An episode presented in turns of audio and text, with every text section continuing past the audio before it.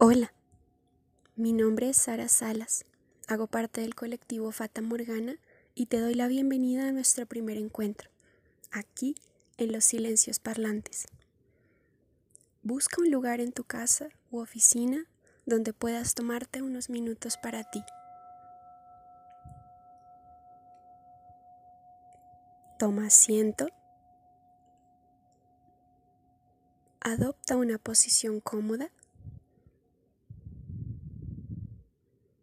y alista una bebida o snack de tu preferencia.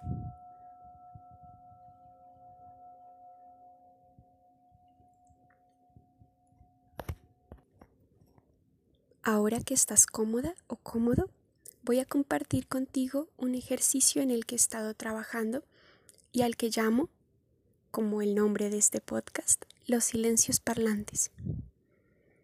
Este ejercicio tomó lugar a finales del año pasado cuando después de 10 años de sufrimiento silencioso, decidí aceptar una parte de mí que afectaba a todas las demás, mi salud mental.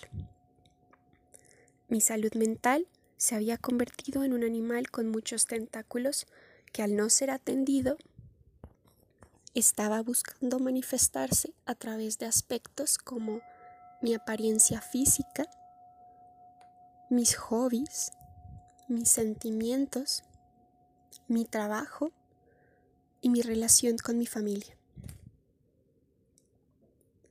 El ejercicio consistió, en primera medida, en identificar el conflicto en cada una de estas áreas y empezar a problematizarlo.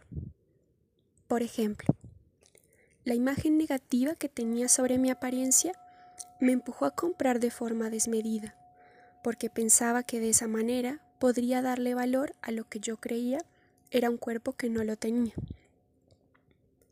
Del mismo modo, mi hábito de embotellar mis emociones me estaba generando ataques de pánico al tener que enfrentar situaciones en las que debía expresar ya fuera disgusto, alegría, desacuerdo. Problematizar estos aspectos de mi vida me permitió darme cuenta de lo necesario que es cuestionar nuestra realidad y decirnos la verdad para lograr comprender y modificar los aspectos de nuestra vida que nos causan dolor. Al llevar un registro escrito de la problematización de cada aspecto a lo largo de un año, me permito explorar la manera en que todos los elementos problemáticos confluían en un solo concepto, mi autoestima. A punto de cumplir un año de haber empezado este ejercicio, que me permitió, entre otras cosas, buscar la ayuda profesional necesaria, quiero compartir contigo algunas de las cosas que he aprendido al dialogar conmigo desde el afecto. No estás solo. Hay gente que te ama y a la que puedes recurrir. La sumisión no te protege, solo prolonga tus relaciones de dependencia.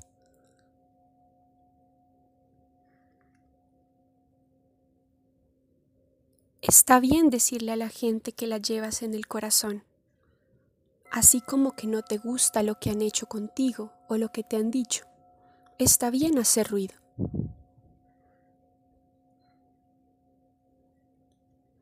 A veces nuestros temores ocultan deseos.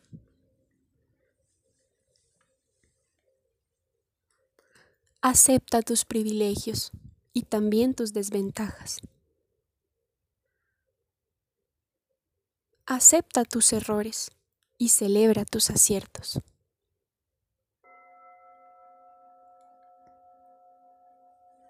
No te reconozcas a partir de lo que los otros han dicho sobre ti.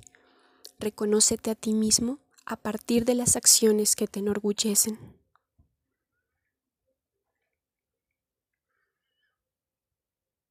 No eres culpable de todas las desgracias a tu alrededor y no tienes que hacerte responsable de ellas.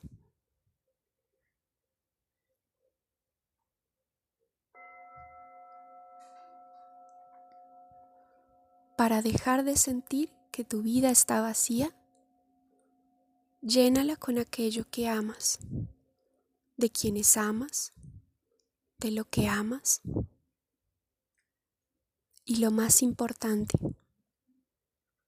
eres responsable de ti misma.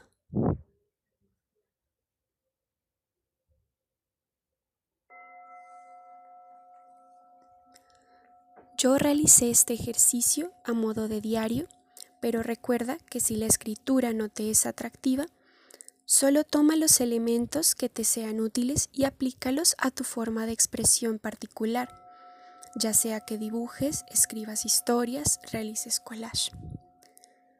Lo importante es que te tomes el tiempo que sea necesario. No te obligues a realizar el ejercicio de un tirón. La verdadera reflexión toma tiempo y paciencia. No busques respuestas inmediatas. Respira profundo. Encuentra tu lenguaje, tus preguntas y empieza a acabar por tus respuestas.